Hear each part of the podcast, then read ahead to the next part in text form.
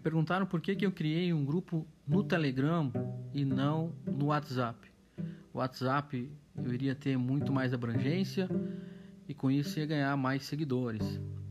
Mas a minha ideia não é ter seguidores, a minha ideia não é, é atingir todo mundo. A minha ideia é atingir as pessoas que pensam como eu, bebem uma bebida legal como, como eu, enfim, a gente compartilhar das mesmas coisas, aprender as mesmas coisas. Essa é a proposta, esse é o ideal desse canal pelo Telegram. E tem mais uma. A gente também aprender um pouquinho como funcionam essas novas plataformas que estão surgindo e estão se popularizando cada vez mais, não é? E mais, né, gente? O mundo hoje está tão conturbado e eu acho que chega um momento que a gente tem que falar de coisas diferentes, é, fugir um pouquinho do cotidiano e comemorar certas situações também. Quando eu montei esse grupo, achei que é, a gente não iria conseguir alcançar as 50 pessoas, porque algumas pessoas chegaram para mim e disseram: Cara, tu não vai alcançar essas 50 pessoas, é muito. Eu não acho que é muito. Eu acreditei e a coisa se concretizou.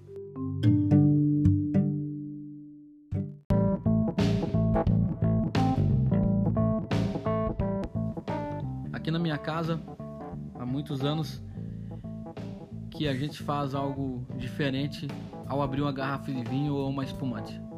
Quando a gente compra alguma coisa, adquire alguma coisa, faz alguma coisa legal, conquista alguma coisa, a primeira coisa que a gente faz quando chega em casa é abrir uma boa garrafa de vinho ou uma espumante e a gente comemorar.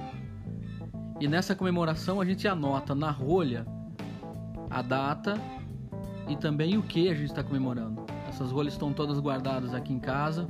Em breve vou fazer um, um ambiente exclusivo para vinhos e vou colocar essas rolhas todas que todos esses momentos de todos esses anos a gente vem comemorando. A vida a gente deve comemorar, a gente deve celebrar. E com uma boa bebida, com um bom vinho, eu acho que cai muito bem, não é verdade?